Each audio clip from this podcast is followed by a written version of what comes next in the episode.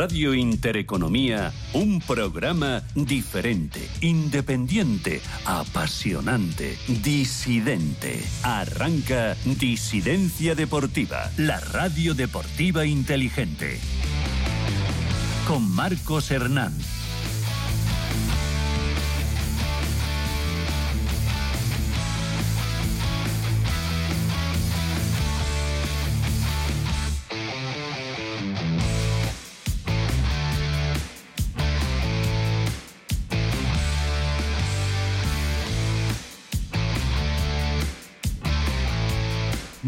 Buenas noches a todos, bienvenidos, bienvenidos al mundo disidente. Gracias por estar aquí hoy martes, martes 12 de diciembre. Soy Marcos Hernández, el divino calvo en redes, y ya estáis. Esto es Disidencia Deportiva.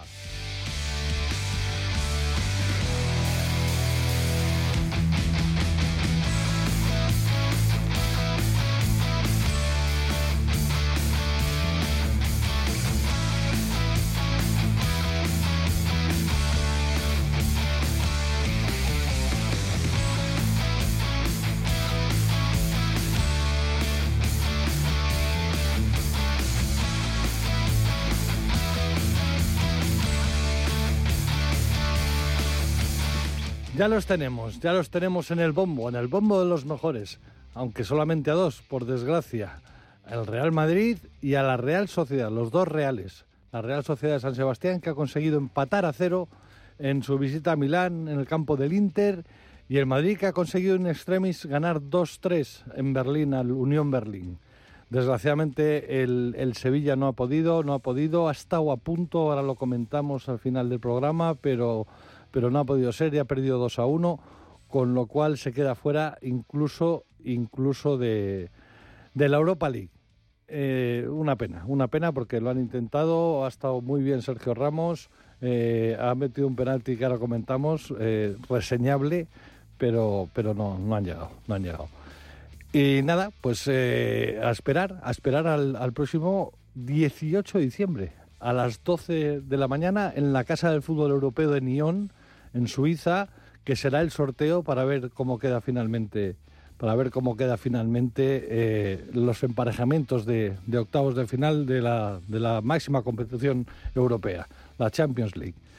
Los partidos de ida serán el 13, 14 y 20, 21 de febrero y los de vuelta el 5, 6 y 12, 13 de marzo.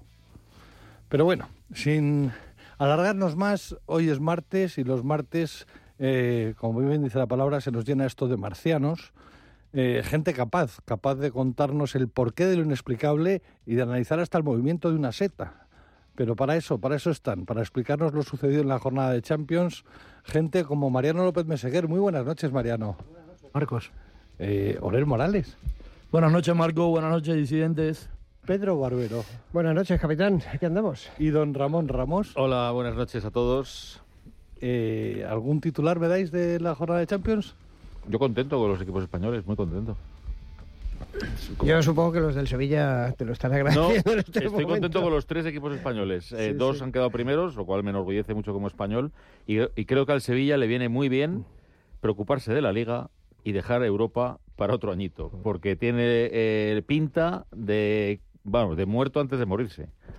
Entonces creo que le viene bien estar fuera de Europa, fíjate. Bueno, yo creo que siempre para el Sevilla es una mala noticia siempre quedar fuera de la Europa League, ¿no? Porque es que es llegar a Europa League y parece que la ganan y, y es que la ganan.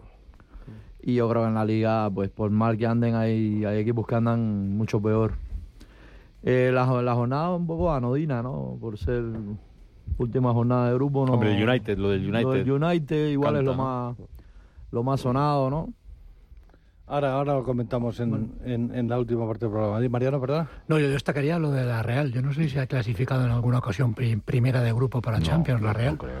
Probablemente sea sobre la todo por delante del Inter. hace, y sobre Delante todo por del delante del Inter, Claro. por delante del Benfica y del Salzburgo. O sea, era un grupo donde no había ningún, No era ningún nada mucho, pichón. pero era un grupo Exacto, com- o sea, era complejo, un, era un un grupo grupo donde podías complejo. quedar primero o cuarto, ya ha quedado primero. Bueno, eh, por cierto, felicitamos desde aquí a nuestro querido Álvaro Pironcelli, que ha ido de enviado especial a Milán, aunque no se ha podido conectar. Eh, porque la cuestión estaba muy complicada. Me imagino que estará disfrutando como un, como un poseso de- del pase de Me consta Real, que Álvaro os felicita a vosotros también por vuestro gran primer puesto de la fase de grupos. de Pleno, pleno de puntos y de millones. Por eso, y no se sabe si contaban más los millones que los puntos. Ya, he dicho que vamos, yo hasta me siento, hasta me siento orgulloso. Bueno, ahora os doy paso, Jeje. ahora os doy paso para que comentéis noticias que vamos a resumir ahora brevemente en las cositas más destacadas del día, aparte de la Champions, en la que vamos a entrar luego muy pormenorizadamente en cada uno de los partidos. La primera, el sorteo de la Copa del Rey. 16 de final, ya entran los grandes y ahí está el bombo, el bombo de la Lotería Nacional como cada año y le ha tocado el gordo a la Arandina, Arandina Real Madrid. Y el segundo premio al Barbastro, Barbastro Barcelona, dos segunda FEF. Eso es la cuarta categoría, si no me equivoco, del fútbol español para los dos grandes. El tercero en discordia, el Atleti jugará en Lugo contra los gallegos del Lugo. Primera FEF, eh, esto es un eufemismo también, porque la antigua, el- la antigua segunda B que se quería llamar, eh, en realidad pues es, eso, es tercera categoría. Primera FEF, un recién descendido, eso sí, de segunda nacional. Eh, un poquito más complicado. Ah, Lo más destacable del, del, del sorteo es el, el duelo entre los dos primeras, quizás el Alavés Betis, y luego un partido para mí muy interesante, de máxima rivalidad, un Tenerife Las Palmas que, que en las islas va, va a ser va a ser, vamos, eh, oro puro, oro puro. Estamos seguros que estamos encantados. Eh, Ramón eh, podría, podría, podría pensar que ha habido bolas calientes en el sorteo, porque le ha tocado los dos rivales más sencillos al Madrid y al Barcelona. Pedro, ¿tú crees que ha habido bolas calientes? Yo creo que en una competición así no hay nada. Espe- Por eh. no haber no hay ni competitividad. Yo lo siento, pero ya sabéis que la Copa no me gusta nada. Empezamos jaleando a las fieras. ¿y el, Madrid va a ir a jugar o ya han impugnado eh, por el campo? Que el campo No, mal? pondremos a alguien de, que no pueda jugar porque haya sido sancionado. o No así. descartes que juegue Bellingham los 90 minutos, ¿eh? Eh, yo después de lo de hoy, yo... Después de eh, lo de no ver a Nico Pazo ahí en el campo ni un minuto, no sé si me equivoco, en todo caso no, dos, tres. Ha salido al final. Ha salido al final, últimos vale. Si no he podido, sí. ya estaba de camino a la emisora, pero hoy Bellingham puede, puede que juegue en la- en 90 minutos en el campo. Eso lo hemos comentado, que ha habido De jugadores ahí que no sabíamos muy bien que pensaban, que además, eh, decía Orel, dice yo, por mi experiencia, es mucho mejor que el jugador no esté ni en el banquillo, que comentábamos, lo normal es que se hubiera quedado en el hotel Claro, o que- en Madrid. que no tiene viaje, ningún claro. sentido. ¿Sabes? Entonces, eh, no ha salido también, yo tenía muchas ganas de ver a, a alguien que tiene, mm, digamos, eh, lo tiene apadrinado nuestro conductor, que es Gonzalo, que nos habla maravillas de él, y yo estoy deseando verlo. Y igual, no nos han dado ni un minuto de él. Entonces, no entiendo cómo en un partido como hoy, como dices tú, lo único que importa es el dinero y los millones, que también son Es importantes. que dicen que el año pasado Florentino Pérez se enfadó mucho cuando el Madrid fue al campo del, eh, Leipzig, creo que fue el Leipzig, Leipzig, Leipzig. exacto, Leipzig. Y, y Leipzig, y Leipzig. palmó.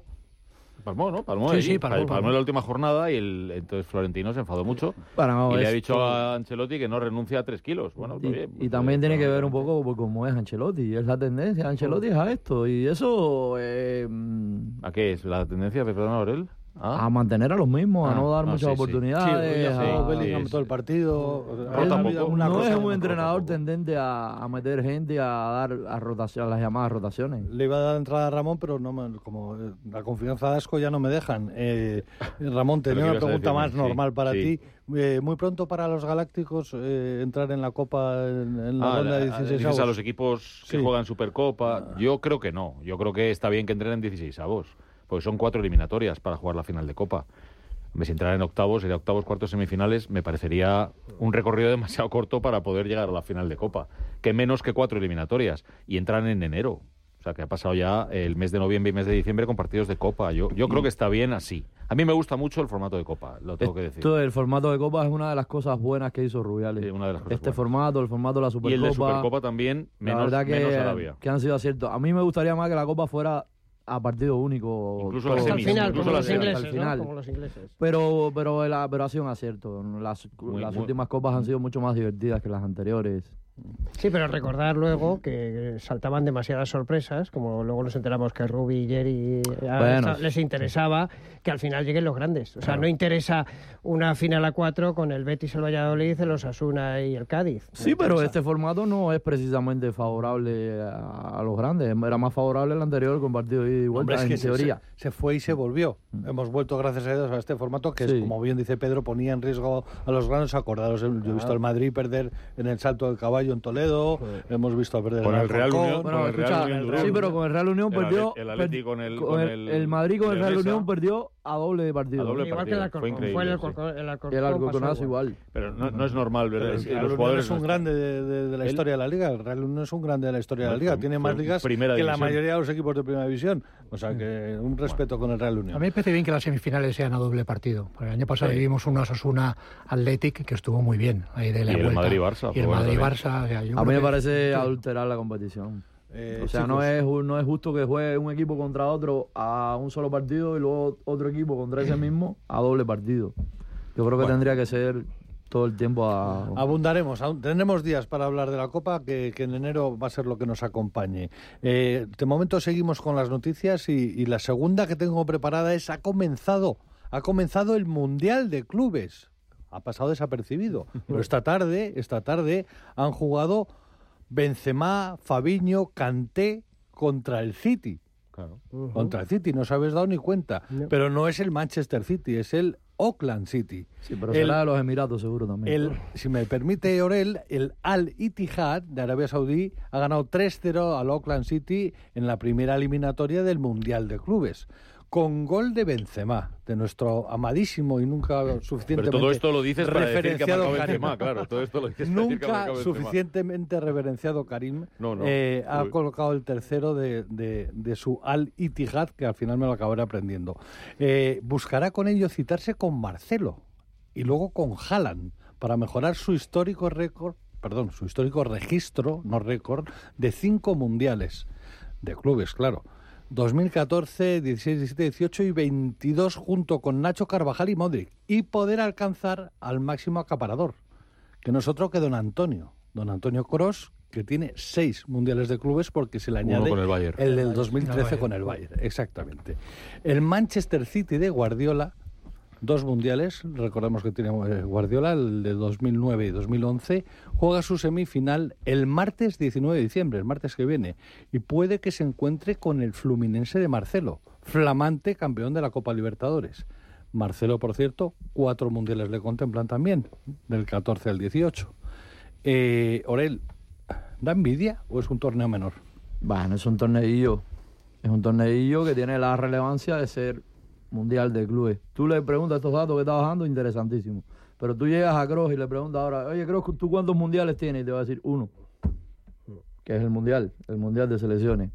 De esto no se va me- luego. Bueno, te bajar recuerdo que Kroos ha llegado a decir que él ha disfrutado más con las Champions del Madrid que con el Sí, Mundial perfecto, de- pero de cuando tú le hables del mundial, él no va a pensar en No el le mundial de clubes. No va a pensar en el mundial de clubes. Pero Es un que- torneo que yo siempre digo que para mí el mérito que tiene este torneo es jugarlo, porque para jugarlo tienes que ganar la Champions.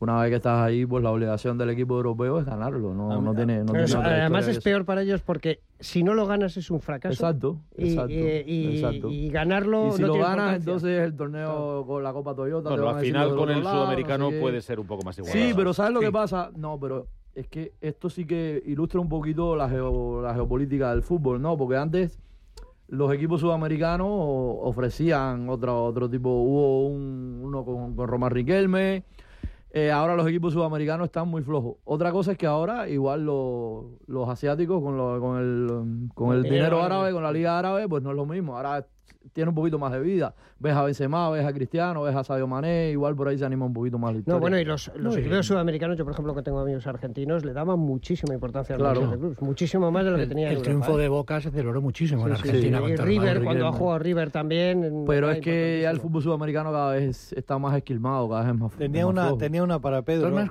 Tenía una este- en, en este sentido que estáis apuntando para Pedro. eh, hablaba de más en sentido humorístico que, que- en serio sobre Benzema, Marcelo, Guardiola. Eh, Pedro, buscamos siempre confrontación Real Madrid-Barcelona, aunque no exista. Yo creo que es que es la única venta que tiene. Si no quiero decir tanto Benzema como como Marcelo están ya en la recta final. Entonces, bueno, hay que intentar vender este trofeo porque lo que decimos, pues si estuviera a lo mejor un Boca o estuviera otro equipo con más prestigio, vale, pero, pero yo creo que, que están de capa caída. Y bueno, los equipos árabes nos los están intentando meter a todas horas. Vamos, está, se está intentando, no sé si habéis oído este rumor de que quieren meter el equipo de Cristiano con una invitación en la Champions, como el equipo de Messi. Están intentando, a ver, crear una Superliga, o sea, No, una es- Superliga mundial. En la- creo que la siguiente edición ya es, eh, eh, no sé si es la siguiente. o dentro de 32 dos- equipos, creo que fue. 32 equipos Sí, sí, para pero que querían, Mundo quería que hubiera... eh, eso, pero no, pero eso es el Mundial de Clubes. La Mundial Champions se está diciendo que en la Champions quieren invitar a equipos de fuera de Europa también, para que aquello... Solo nos faltaba. Claro, para que este la, a Champions, estar... la Champions cambia de formato. La Champions cambia de formato, 20, pero sobre todo cambia el Mundial de 24, Clubes, que pasa a ser 25. 32. Claro. Pero Eso ahí está sí, aprobado ahí sí que va a haber sí. cabezas, está aprobado. Ahí sí que va a haber cabezas de ¿Qué serie año- que año- empiecen a jugar dos semanas antes. Es ¿Qué que si, es de repente te encuentras con un cristiano contra el Madrid en un mundial de clubes, pues. Tiene mucha venta. Y Messi Sí, sí, contra el Barça, claro, es que Bueno, es así. Pero eso quedan 10 minutos. Habrá que buscar otros otros iconos, otros ídolos, porque Messi y Cristiano ya me Sí, parece es un que... morbo ya un poco decadente ya. Es un Eh, bueno, Messi está en otra historia. Messi se ha ido a vacacionar a, a Miami a jubilarse. Cristiano es un enfermo competitivo. Cristiano está jugando como si estuviera jugando a la, a, a Cristiano la- creo que ha hecho al 50 máximo nivel goles mundial. este Ha hecho 50, 50 goles de año, que es una burrada. Es una burrada, como lo están poniendo por ahí también, de que mira, 50 goles, que si el balón de oro, porque ha hecho más goles que Haaland. No, tú no puedes comparar los goles donde lo ha hecho. Yo te digo, Aurel, que aunque esté de Pero- vacaciones, Messi pero- juega el próximo Mundial. Sí, vale, pero posiblemente, vale, no, no vamos a discutir eso y si entonces le pondrá interés. Pero se han ido a vacacionar ahí. Cristiano está jugando como si, como si igualito que como jugaba en el Madrid. Estamos con, un momento, parar. Estamos con las noticias y no, no, no acabamos de, de avanzar. Que la gente está deseando escuchar al Madrid. ¿Aprobamos y- a algún lado? Y Pero tenemos el que quiere estar informado que no escuche este programa. La gente, la gente está disfrutando, Yo Marcos. necesito la mi gente momento. disfruta. Necesito mi momento de gloria y Sí, quiero pero dar las noticias. Venga. Entonces, Venga. ahora voy a decir una que le va a poner a, Dale. Ramón muy blandito. A ver. Si se calla, claro. Eh, el beso de Bellingham. El beso de Bellingham. Al contrario, como muy bien decía, lo apuntaba Aurel hace un momento de Rubiales, que lo han metido a, a colación eh, justo a tiempo. Al contrario que Rubiales, digo, ha lanzado un beso sin provocar convulsión. Digo Bellingham. Fue el sábado, durante el Betis Real Madrid, tras meter el, el golito suyo de cada día. Resulta que han salido las imágenes y se ve a un aficionado del Betis enfurecido, gesticulando a- e insultando al inglés. Este eh, reaccionó lanzando un beso al individuo y su gesto se ha llegado a tildar, incluso esta misma noche, doy fe de ello, de cierta provocación. Eh, entre paréntesis digo, imaginad que lo hace Vinicius.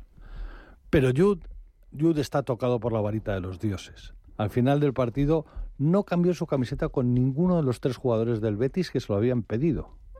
Hoy hemos sabido que 20 minutos después de terminar el, el partido se metió, llamó a la puerta del vestuario del Betis, se metió en el entró. vestuario con tres camisetas suyas para entregárselas en mano a sus rivales, firmarlas y departir amistosamente con ellos. Digo yo, este tío es perfecto. Mariano. Un poco empalagoso, ¿no? Casi. No sé. sí. El- el coment- eh, ¿La noticia como la he puesto yo o el propio Bellingham? No, el hecho en sí, esto de la perfección da un poco de miedo, ¿no? Y a veces he sentido pena por Nadal, todos los elogios que recibe, estar sometido, se deben meter en un ascensor a dar gritos y a dar golpes cuando tenga que, que desfogarse de algo, ¿no? desagradables, Es decir, sí, sí. Le ponemos una presión ya encima que ya me parece un chaval de 20 años que se equivoque y no pasa nada. Bueno, él le dio un empujón a una Aún así, la reacción- para ganarse la amarilla y empezar el... Solamente yo le falta que- pedir perdón cuando meta un gol. Claro, Yo creo que lo hizo porque es inglés. O sea, es, es- es esta caballerosidad inglesa, ¿no? Como antigua, ¿no? Que es la que sigue manteniendo Bellingham, que es lo único que creo. Yo, yo no estoy de acuerdo contigo en una cosa. Es que esto que dices que, que ha sido, fue tachado de provocación y tal. En el, co- en el comentario en directo de los comentaristas dijeron que sí, que era una provocación al público y tal. Y esas imágenes que hemos visto han sido luego desde la grada, no han sido desde las imágenes. Sí, sí, sí, las ¿eh? imágenes no. Claro, lo que explican digo. las imágenes es que había un tío Claro. furibundo Claro, claro, sí, diciéndole de todo menos bonito. Sí, haciendo una doble Y peineta. le, le, le, le- le mandó un beso. Yo- yo creo- Marcos, es yo un creo que- acosador, es un yo creo que acosador, es un- es un acosador. Yo creo... yo- Es, una- es un acosador con elegancia. si no hay, si no hay consentimiento, si no hay consentimiento... Espérate, que igual luego, por decir la broma, igual también me denuncian. ¿no? O sea, es un acosador Oye, elegante. Oye, que yo no soy conductor yo lo de- programa, yo soy Yo autobusero. lo de inglés que decía Pedro, no sé por qué, pero no me imagino a Gascoigne. ¿Tú te acuerdas de Gascoigne? No me imagino a Gascoigne. Un beso de Gascoigne a la grada era otra cosa. Era una cosa muy diferente. Un o de término medio Rooney. entre Hubiera Rooney. sacado la lengua, eso para empezar. Yo creo que el tío la ha reaccionado de una manera que es, es incorrecta, pero tampoco es Bueno. lo más feo del mundo. Y la reacción de Bellingham, pues tampoco debe hacer eso, pero bueno, e- era la que correspondía. La verdad que para mí un paisaje. Cae bien. Bellingham hay que reconocer que cae sí, bien. en cae bien, general, cae bien. Mejor si lo que hace un- Vinicius, se hubiera liado. No, No, no, queda la menor duda. Si lo hace Vinicius. Te digo que mejor, mía. mejor que Hugo Sánchez. ¿eh? Un término medio, un término medio entre Hugo Sánchez Ha y. sido tremendo. Oye, eh, me falta una noticia por dar, pero de luego me quitáis las ganas. ¿eh? Yo me estaba poniendo romántico como, como me gusta para que me llamen pipero. Pero Si es de, Twitter que me llamen pipero curling, ahí si es de fuerte. curling, la escuchamos, venga. No, esta es, es muy en serio, aunque va a ser muy cursi, pero bueno, eh, es lo que yo siento. Eh, y lo que quería es, en nombre de Licencia Deportiva, pedir perdón, pedir perdón a Ricardo Rosado. Ponéis todos cara de póker, no, os- no os acordáis de quién es Ricardo Rosado, el que en el día de hoy ha sido viral. Viral. Es un atleta valenciano que fue el héroe de la maratón de Málaga del domingo. Y quería pedir perdón porque ayer, en pleno ajetreo dominical, que creedme que es mucho, se nos pasó compartir con vosotros una de esas muy escasas noticias que particularmente a mí me encanta resaltar por su calidad y su valor deportivo. Como en gran parte de las ocasiones viene del atletismo. La prueba la ganó el keniata Meneira. Pero lo que ha dado la vuelta al mundo es la imagen de Rosado, ya casi en la meta, a unos 10 metros, colocándose a la altura del keniata Kiprono, que estaba desfallecido y casi desorientado, y ayudándole a cruzar en quinto lugar por delante de él, después de 42 kilómetros y 195 metros, me parece que son, que dice que los últimos 10 también hay que correrlos. Eh, Rosado pensó que Kiprono lo merecía más que él, y renunciaba así a los 500 euros, 500 que le correspondían al quinto clasificado, porque el sexto no tenía premio. En un gesto que también nos habla, nos habla de Málaga, la organización duplicó el quinto premio para dárselo a ambos atletas al cabo de muy pocos minutos de suceder eh, el hecho. Este es Ricardo Rosado, esta es Málaga y esto es atletismo, modelos de deportista, de ciudad y de deporte.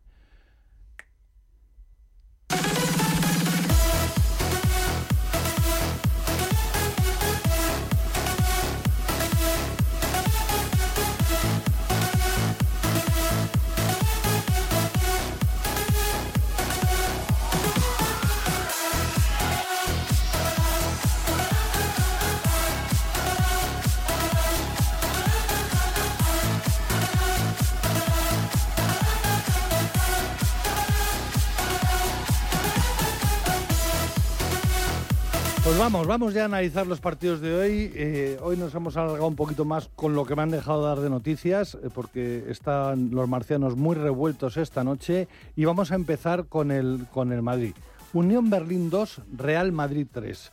1 a 1, un titular rápido del partido. Ramón, empieza tú. Bueno, es un partido de los de Champions casi que en la fase de grupos a priori sobra porque no se juega en nada. Entonces creo que el Madrid lo ha solventado bien en la segunda parte. El primer tiempo ha estado más, más insulso, pero la segunda parte ha, ha sido mejor incluso que el Berlín. Pero la segunda parte, perdiendo 1-0, ha remontado y luego incluso cuando ha empatado el Unión Berlín ha marcado el 2-3. O sea, creo que ha jugado un partido correcto, sí, tampoco Pedro. mucho más, pero ha jugado correcto. Pues yo creo que ha sido un partido de trámite en una competición donde no hay trámites. Eh, entonces eh, ha habido un momento en el que el Madrid se ha relajado y, y le han colado pues un par de goles. De hecho, a mí me ha pasado que viniendo hacia la emisora eh, ha habido un momento que, que he visto que, que fallaba el penalti Modric. He pensado, el portero ha cogido el balón después de un córner, se ha tirado al suelo, era el minuto, o sea, pasaban 47 segundos de la hora y he pensado, bueno, se ha acabado, bajo al coche, y cuando bajo al coche le habían metido un gol al Madrid. y dices, Un momento, me ha parecido entender que estabas viendo el partido mientras conducías. no, no, no, No, estaba no. en casa. Y cuando he bajado en el intermedio me venía para acá y no, no, no, no, porque no, no soy tan No hábil. queremos ser mal- Pero no, no, quiero decir que eh, lo estábamos comentando luego, la segunda parte ya lo he visto con los compañeros aquí y lo que decíamos es que en la Champions te duermes cinco minutos y te cuelan un gol porque cualquiera te puede hacer un gol, ¿no? O sea, esto de que haya rivales pequeños, pues ya hemos visto hoy, luego lo comentarás tú, lo del United, que ha quedado cuarto en su grupo. O sea, no, eh, por eso tiene tanto mérito yo creo un poco lo que ha hecho la Real, ¿no? Que, que creo que hay que destacarlo. Solo un, inciso, porque Pedro ha dicho, ah, ah, no exactamente una cosa que he dicho yo, creo que el Madrid no ha jugado de trámite, ha jugado, yo le he visto jugar No, queriendo ganar el partido. que era un partido de trámite, pero decimos, bueno, como Sí, ya ha quedado primero es de Pero trámite. el mérito Dices, es que no, siendo de trámite, yo creo que el Madrid ha querido ganarlo, porque ha buscado el el 1-1, el 1-2 y luego el 2-3. Sí. Ahora entramos, Ramón. Mariano y Sí, sí. Orel, eh, titulares. pues, récord de puntos, máxima recaudación y aparentemente sin lesionados. Es decir, eh, todo idílico. Aunque parece que Modric se tocaba al final del partido, eh, me ha parecido oír eh, que además llevaba un calentado en una de las piernas, pero esperemos que no sea nada. ¿Olel? Es faena al niño, suele decirse, ¿no? Yo no entiendo mucho de toros, pero he escuchado la expresión. Es la expresión más adecuada, sí, señor. En este caso. Y bueno, ya después nos iremos enriqueciendo, nos enteraremos de si hubo falta en el gol de, del Berlín, si no sé qué, si tal. Y por lo demás.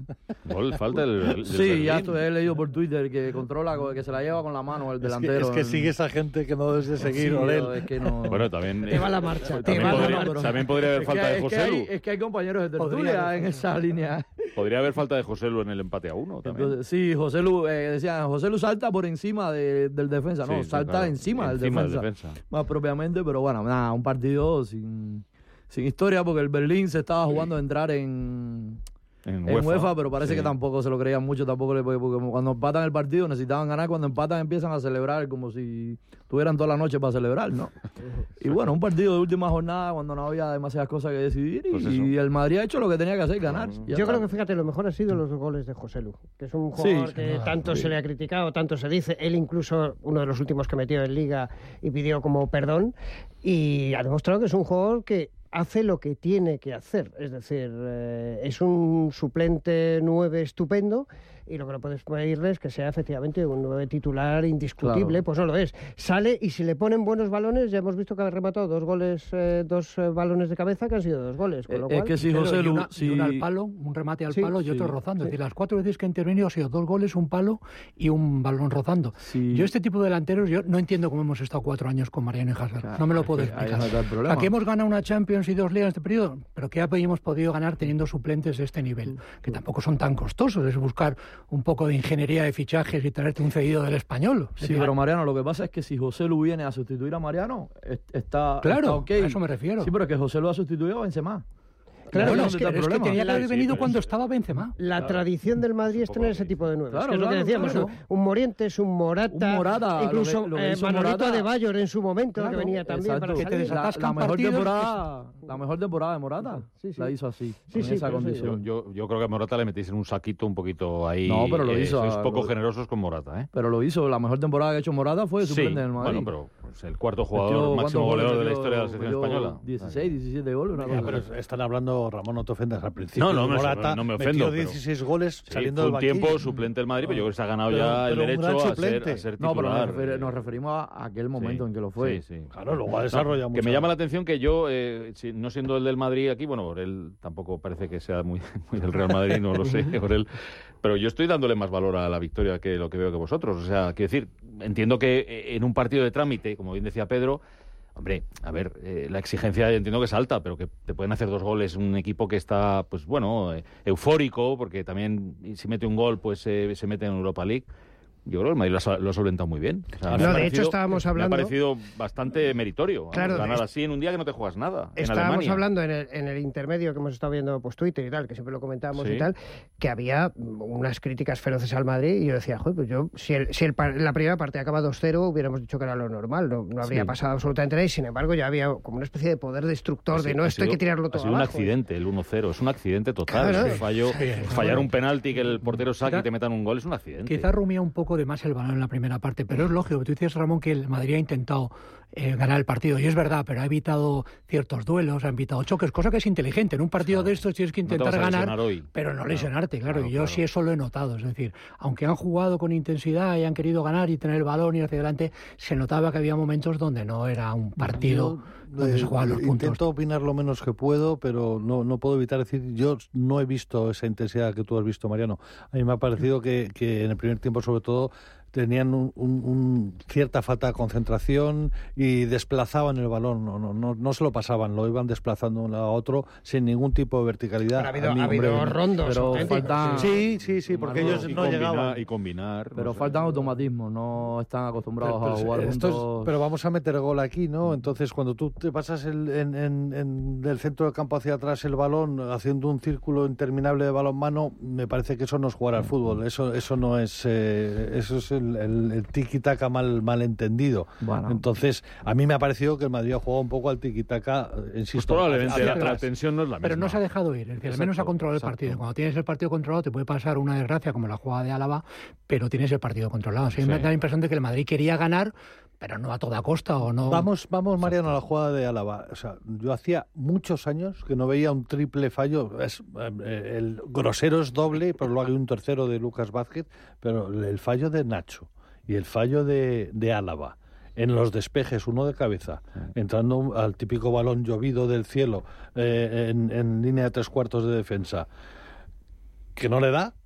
Eh, le llega a Álava, la despeja y le da al aire, o roza el balón, pero le da casi al aire. Y luego Lucas Vázquez llega blandito y le llega el, el, el- el- Es que ha sido el delantero que llegaba un poquito más tarde. Pero llega y blandito como él se ha confiado. Con miedo a hacer penalti, ¿eh? Con miedo a hacer No, penalti. porque ha metido el cuerpo blando. O sea, el otro simplemente se ha girado un poco y ya. Es que yo creo que ha pasado lo que os decía un poco de risa, que es que yo creo que ellos han pensado después del penalti, esto se ha acabado, nos vamos a la ducha y ha habido esa última jornada que les ha, o sea, esa última Vale, jugada eso les que les ha sí. pillado un poco. Que es el lo que último yo he minuto, entendido. ¿eh? tal, el fallo del penalti de Modric. ¿Cómo ha tirado Modric el penalti, por Dios? Pues Muy peor mal, imposible. muy O mal. sea, por Pero Dios. es, ¿y por qué tiene que tirar Modric los penaltis? Bueno, ese es un problema del Madrid y, y estábamos juntos sobre él y lo he dicho antes de lo que metiera.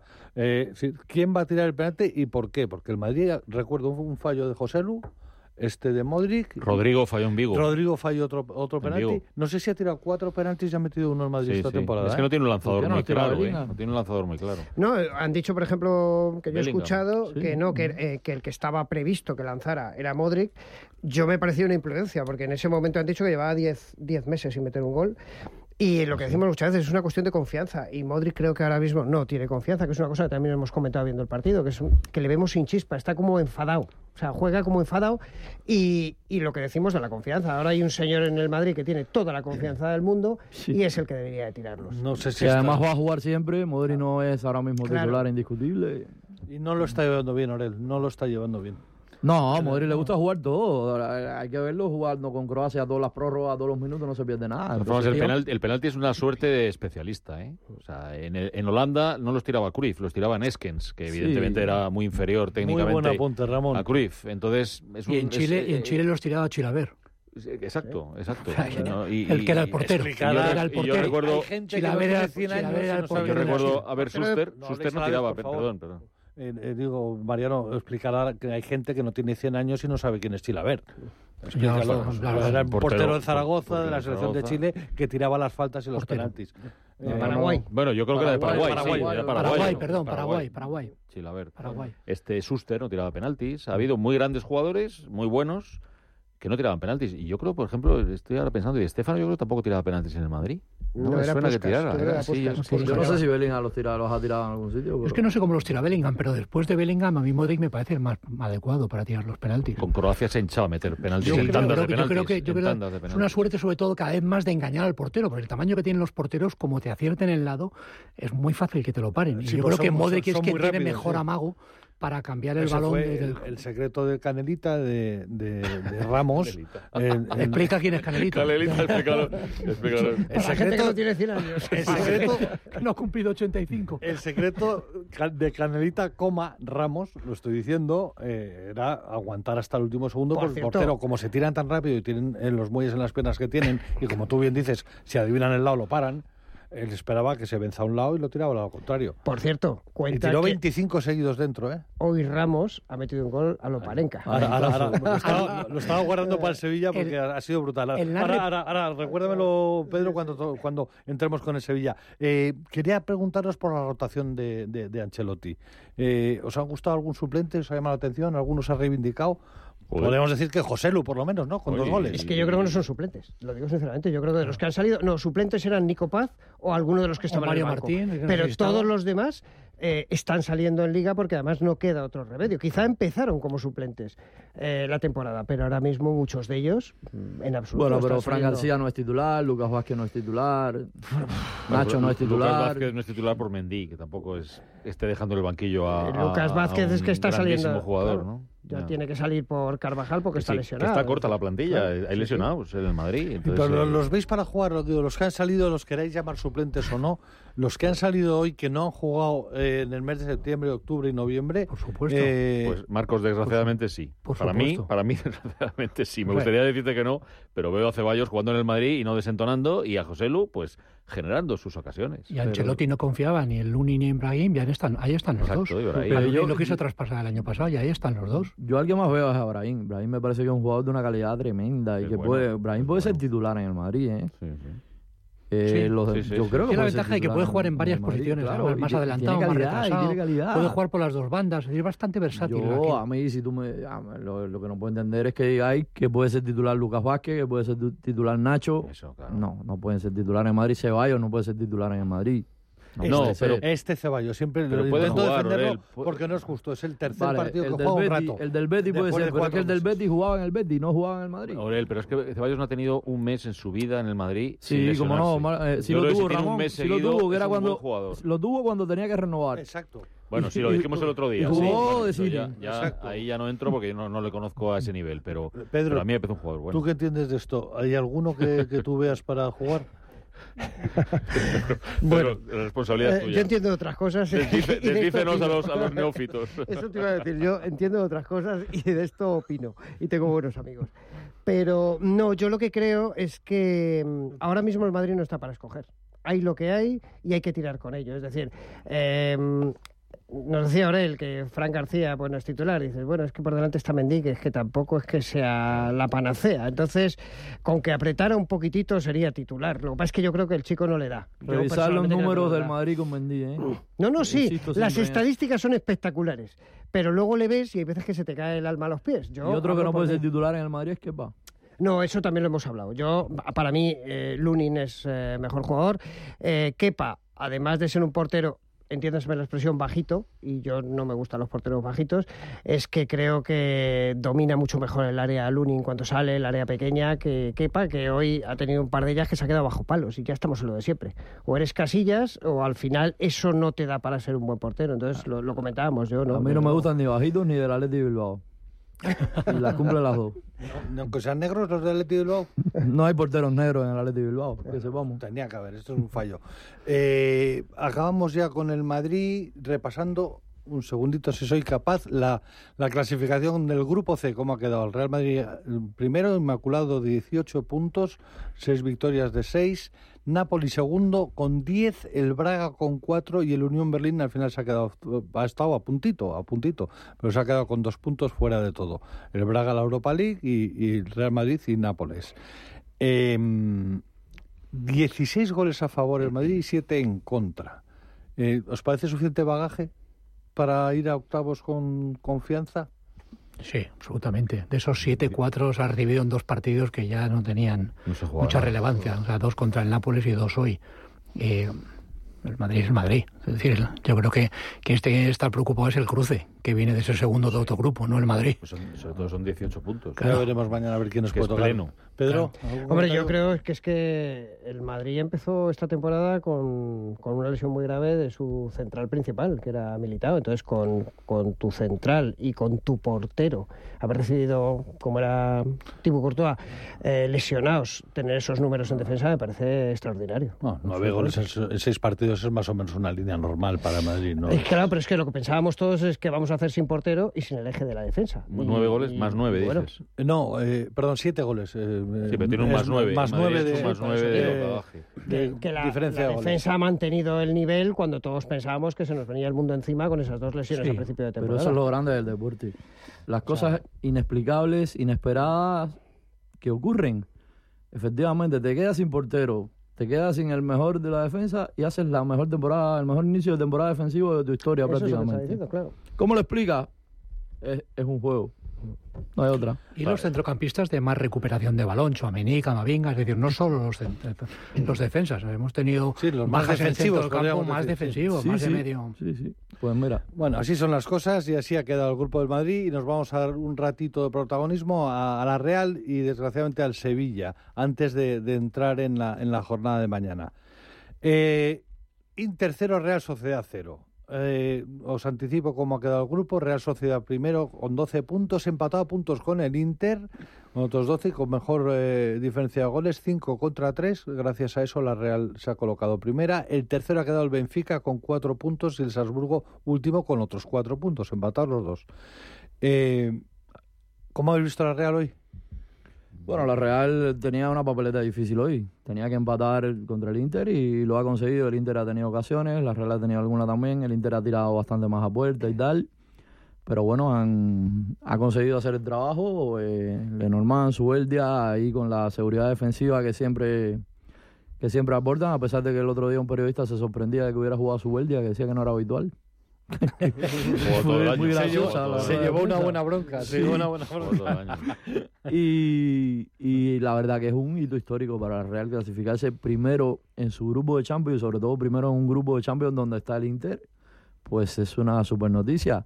Ahora hace falta cruzar los dedos para que nos toque un sorteo bueno. Hay un por ahí el del grupo, el segundo del grupo del, Copenhague. del Bayern, el Copenhague, pues sería Es Si el, hay que quiere, suerte- el que quiere todo el mundo. si hay Tiene- suerte y no le toca cola, al Madrid, pues igual puede tocar, tocarle a la Real y, y por ahí eh, aumentar las posibilidades. Eh, Me imagino cómo estará Donosti ahora mismo. Yo ya estoy empezando a mandar mensajes porque quiero una entrada para el partido de, de octavo. Te estás cambiando de barco del Barça a la Real. ¿eh? Pero te, hace, estoy te hace más Estoy ilusión. intentando te hace- hacerlo sin que se me note demasiado. Te hace más ilusión, te haría más ilusión una, una, una gran Champions de la Real que, la de, que una gran Tú Champions ahora del Barça. mismo, eh, este Barça, yo lo estoy diciendo desde hace... Tú es que no confías. No, me- No no confías. confío, no me entusiasma. Pues mira, me haría una ilusión tremenda que la Real hiciera una, una buena Champions. Además, os lo he dicho muchas veces aquí, os lo recomiendo, tenéis que ir a vivir el fútbol en Sí, sí. Anoeta y el fútbol en San Sebastián. Se ve. Es Es- impre- es- impresiona por sí, televisión. sí, por es una televisión. maravilla, Televisión es muy, cosa- es muy Es una cosa increíble, yo no me voy a perder ese buen partido. ambiente. Sí. Bueno, ya has amenazado antes que ese día no contemos contigo, que te vas a ir Seguro. para allá, ¿no? Si quieres entro por teléfono. No, te pedimos una acreditación y te mandamos para allá con, un- con unos cascos y un micrófono sí. y nos haces quedar como reyes. Ha lanzado un dardo ahí de si no le toca el Copenhague al Madrid. No sé si lo dice por la decimocuarta, Liverpool, Chelsea, Manchester City. Bueno, la excepción que confirma la realidad. La Real, yo estoy eh, tirando de memoria, eh, no he mirado nada. La Real eh, hizo unas semis, unas semis de Copa Europa, ¿verdad? Yo tengo la, Sí, la no, lo la discutíamos, Real, yo, yo sí. tengo en la cabeza semifinales. Unas semifinales En el que año quedó 80, eliminado 80 en los años y 80, pocos. después Con de aquellas... Con los Machea, Sí, claro. Las ligas Sí, Machea. Claro, claro. Pero no, es- Champions. Eh, De Copa pues yo juraría, Copa yo Europa, juraría que fue Copa No, Europa. Copa eh, Europa. Aurel. No, yo creo que era la segunda Si algún oyente ve en, en Google, no, porque no, estoy no, tirando no. de memoria. Es, Estoy es Copa de memoria. Europa y no era Champions Sí, sí, era porque no Copa había Europa. grupos. No, pero Entonces, Sí, por sí, eso no te que hizo octavos, la primera competición. cuartos, Bueno, yo, pues a ver, sinceramente Pues en esa la época ganó. Yo no seguía la Real Sociedad. Ganó en el Eso no te lo puedo 81 y decir. 82. Las ligas de la. Real son del 81 y del 82. Sí, sí. Entonces eso debió ser Podía- año 83. pudiera ser Yo no lo 83. recuerdo. Seguramente El ya lo estén El apuntando. Villarreal, sí, seguro. El Villarreal sí con el El penalti Villarreal famoso el de penalti. Riquelme. El- el ¿No son del por 80-81? Porque yo 81, creo que fue el 80. Bilbao luego quien... No, el con Athletic Bilbao ganó 83 y La, 84. la Real se- en, en Champions se clasificó en la 2003-2004, fue segunda de grupo. Creo recordar que el primero de grupo en ese caso fue la Juve. Bueno, fue la Sí. Juve seguro porque fui a ver el partido, vi el partido Real Sociedad. Juve en directo. Y creo que le eliminó en octavo de final el Olympique de León, si no recuerdo mal. Bueno, en esa Champions. Eso, pero eso en Champions. En no, Champions, no en sí. Copa Bueno, Europa. Estaba hablando de la 2003-2004. Vale, volviendo un segundito al partido de hoy, el el- la Real eh, ha ido a por el partido. ¿eh? Si tú ves las eh, estadísticas sobre él, eh, son muy llamativas. Se ha tirado cinco Ujú. corners por uno del Inter de Milán, le ha ganado la posesión, eh, un 56%. Tenía bastante muchos más, disparos el, el Inter. Eh, lo único que le ha ganado 10 a 5, pero han tirado los mismos a puertas, solo han tirado dos cada uno. Pero eh, la primera parte de- de- del primer tiempo ha dominado la Real, ha tenido más peligro. Es verdad que en los últimos 10 minutos se los han llegado, sobre todo ante una oportunidad clarísima, eh, eh, el Inter para, para ponerse por delante. Pero ha jugado un partido, a mí me ha gustado mucho, de tú a tú, en, en- Milán, es- contra el Inter. Es Estos que la Real siempre juega así, ¿eh? la Real no sabe jugar de otra manera, juega así, es lo que le tiene impregnado y, y Manola a, a ese equipo, hay jugadores con mucha confianza y es que tiene un equipazo la Real. Bueno, pero un partido trampa para la Real porque estaban clasificados. Su objetivo no es que Sí. estuviera cumplido, estaba requete cumplido. Sí. Ya han ido allí a por el primer puesto. Sí, pero es que Ya es han muy jugado importante para, quedar primero, Ya han ¿eh? jugado para ganar el partido. Sí, sí. Y lo han conseguido empatar quizá Sí. gracias a eso. Entonces, eh, he chequeado y mi memoria ha funcionado. Año 83, semis, que perdió con el. Hamburgo. con el, con el Hamburgo. Lo acertado yo sin chequear. Abril del 83. abril del 83. El Sí, es Hamburgo que cuando tenía- era el Hamburgo, ¿eh? Contra Cuidado. el Hamburgo del 83, Claro, es que, que ganó aquella, que, que ganó aquella Copa de Europa a la Juventus en la final. Era un Te digo incluso donde en Atenas. Le ganó a la Juventus en Atenas en el 83.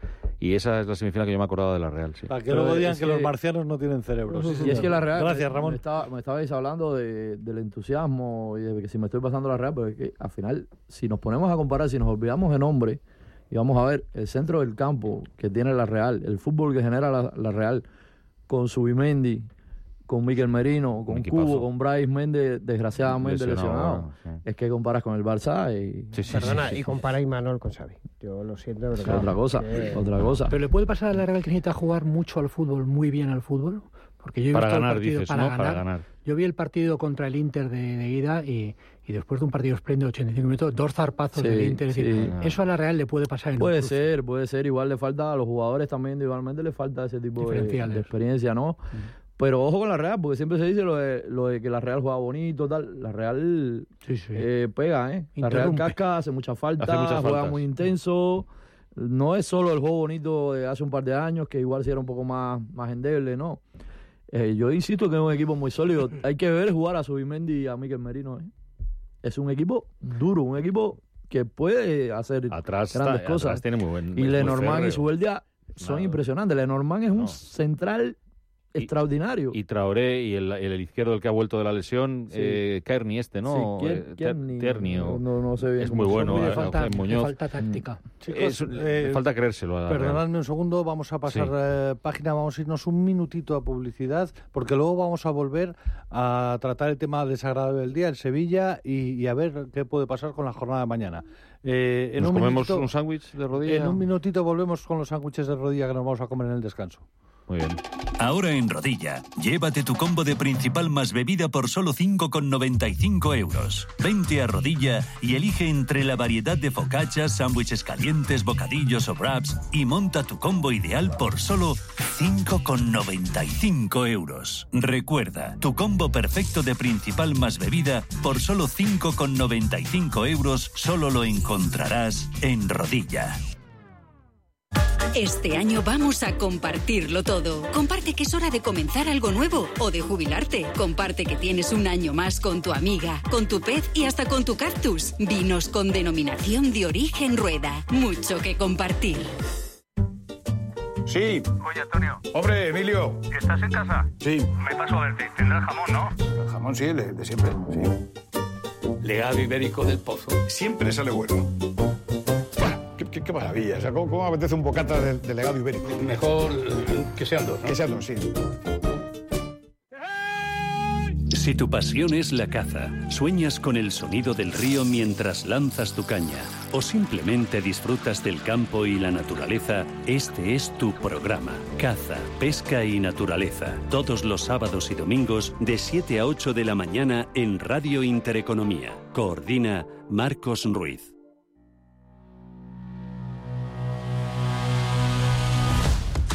Disidencia Deportiva. Radio Intereconomía.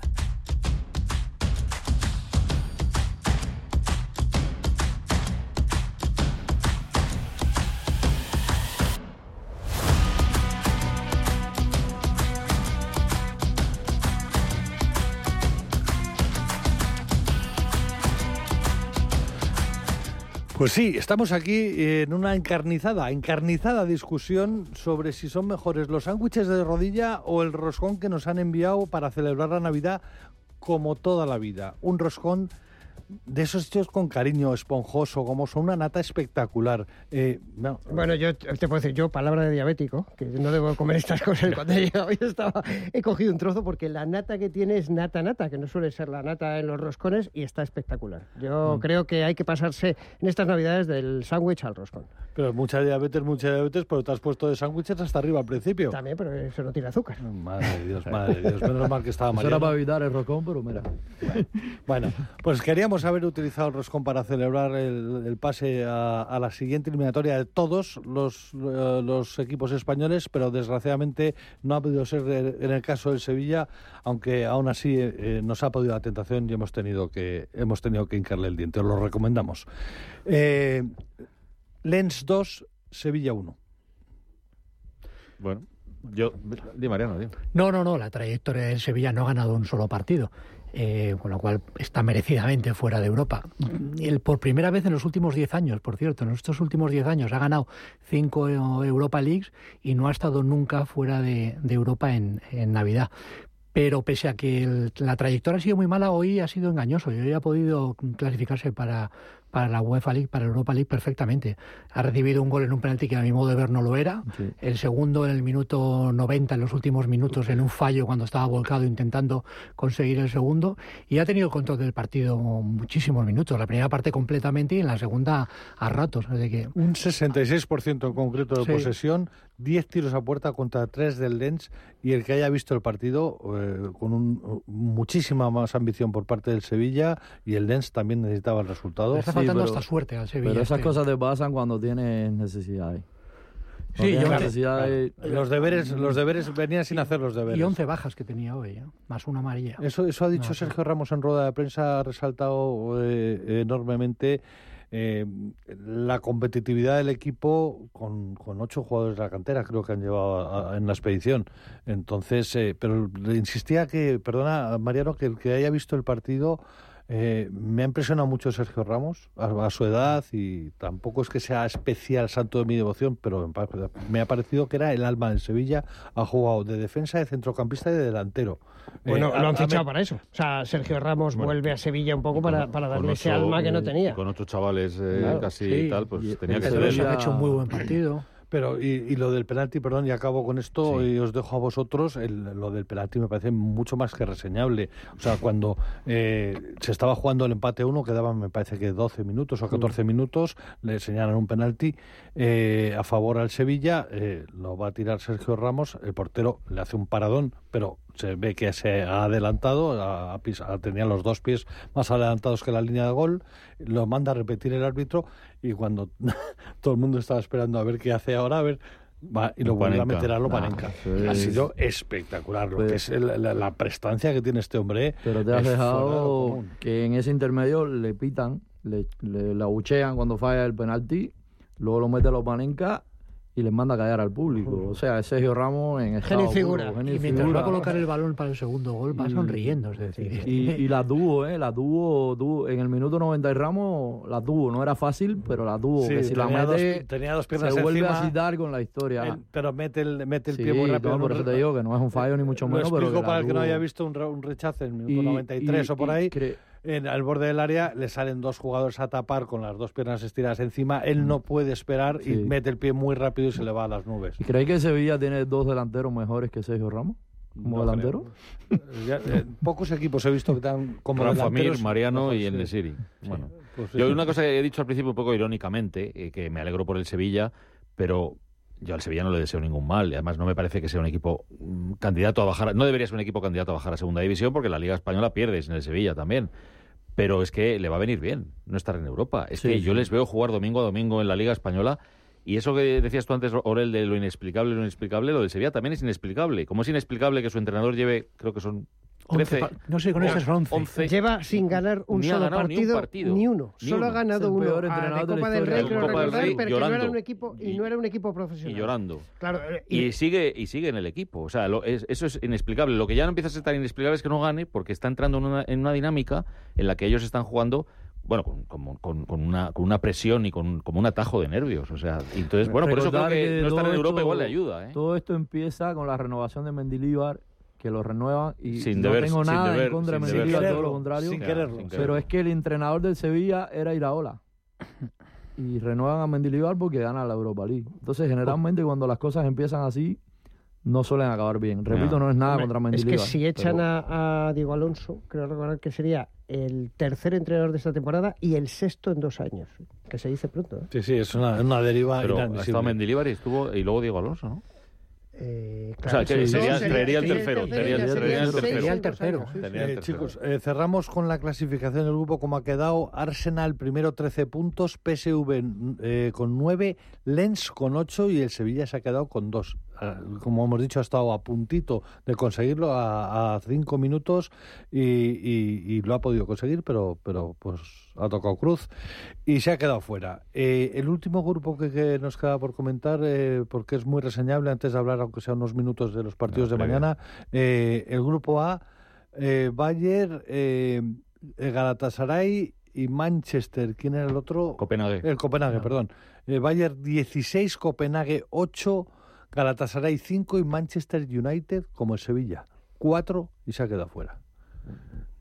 Aquí Sí, sí, no, tremendo, esto es tremendo. fútbol. Tremendo. No sé si lo decía Pedro al principio. Sí, sí, no, lo, lo- lo de- lo de Inexplicable lo que dice. Aurelio, Pero, pero quizá es que lo merece. Yo creo que la deriva que tiene el United desde hace ya unos cuantos años es horrible y creo que además Ten Hag no es entrenador para un equipo como, eh, como el United. Entonces, bueno, han pegado tantos bandazos que, que, claro, eso se termina pagando de alguna forma u otra. Bueno, y ahí te voy a dar la entrada si la necesitas, Marco, pero esto le puede pasar mañana al PSG. ¿eh? Lo Se puede mismo le fuera, puede pasar se puede mañana al. PSG. Y además Si palma en empieza, Dortmund, empieza a fuera. aparecer en lontananza que ahí puede, pueden pasar cosas. Sí, quiera, señor. quiera Dios que no ocurra. Pero me da la sensación, me da la sensación de que no tienen las mismas manos los del United que No, los del si pierde PSG. mañana y el eh, Newcastle Newcastle ganan, gana. está fuera el PSG. Las de la mismas manos. ¿En qué sentido? Pero ten- teniendo, Hombre, teniendo- eh, perdón, No, ¿en qué sentido? Que en la última jornada todos vimos el penalti famoso que le pitan para no quedar fuera el PSG. Sí, pero Fue- mañana está entre. Mañana que tiene una papeleta di- difícil es Diego Montero. Porque mañana o se va al PSG de Qatar o se va al Newcastle de Arabia Saudí. Entonces, vamos a ver cómo manejamos eso en el tema conspirativo. es un tema de barriles. Los dos últimos minutos para, para el partido de mañana. Eh, El Atlético el Alacho. Atlético de Madrid, Lacho. Os jugáis el liderato.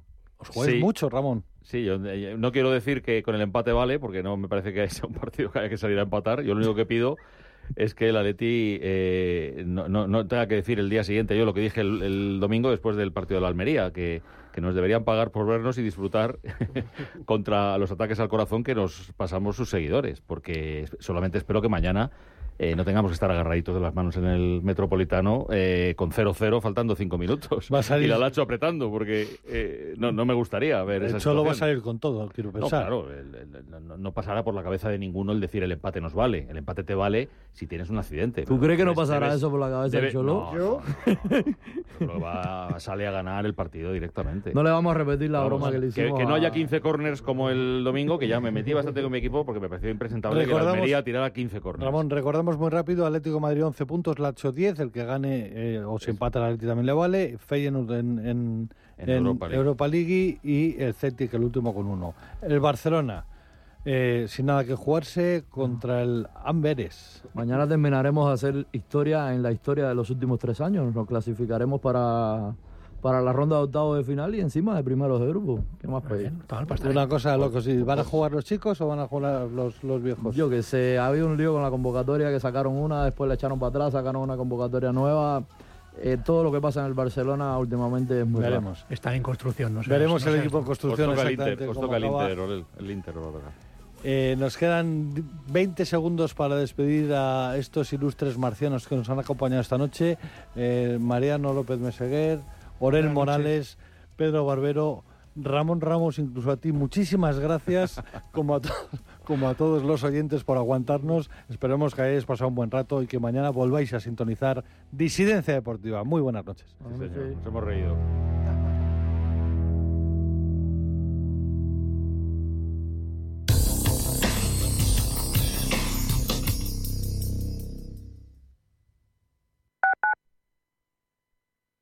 ¿Sabía usted que unos pies con problemas pueden paralizar nuestro ritmo de vida? Le proponemos una solución indolora, con una mínima incisión y con anestesia local aplicando las técnicas más avanzadas en cirugía del pie. Clínica Jiménez, calle Alcalá 378. Diagnóstico gratuito 91 367 0071. Centro reconocido y autorizado por la Consejería de Salud y la Comunidad Económica Europea. 91 367 0071. Radio Intereconomía. Entramos en la recta final del año y muchos vendedores no llegarán a objetivos por falta de conocimientos. El 12 de enero, Ángel Escribano presenta en Madrid El Método. Cuatro horas de formación presencial disruptiva y provocadora. Después de esta formación, sus vendedores cambiarán su actitud y sus resultados en menos de dos meses. Entre en evar.es y cuéntenos su caso.